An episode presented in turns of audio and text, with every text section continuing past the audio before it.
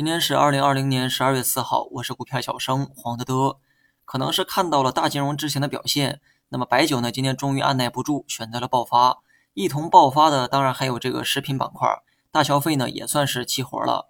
昨天呢我就说过哈，金融股的上涨呢已经出现了疲软的现象，但很可惜，真当出现回调的时候，连一个过渡啊都没有，开盘呢就让你无处可逃。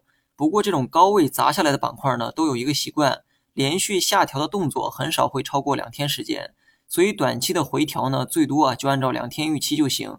一旦说过了两天，很可能会出现一次向上回抽。今天的白酒的大爆发呢，完美的衔接了这个大金融的节奏。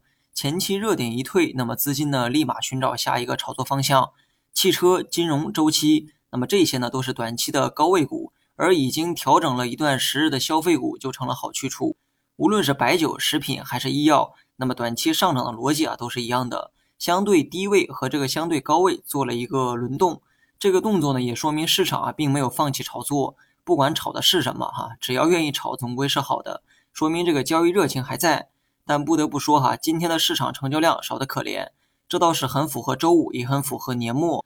加上今天呢大盘已经收了三根小 K 线，盘中呢有高有低，但最终的高度啊并没有太大变化。短期朝哪个方向使劲呢？的确不好猜，但整体看涨的这个逻辑始终不变。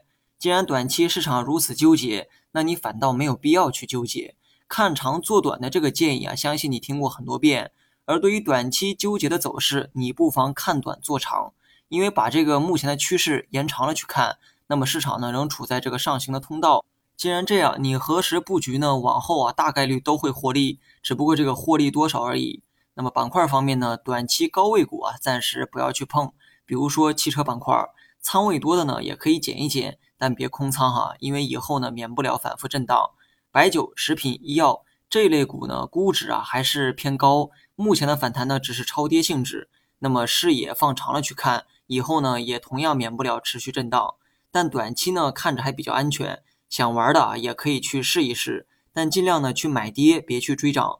追得太高，可能受这个估值影响，没有太多获利空间。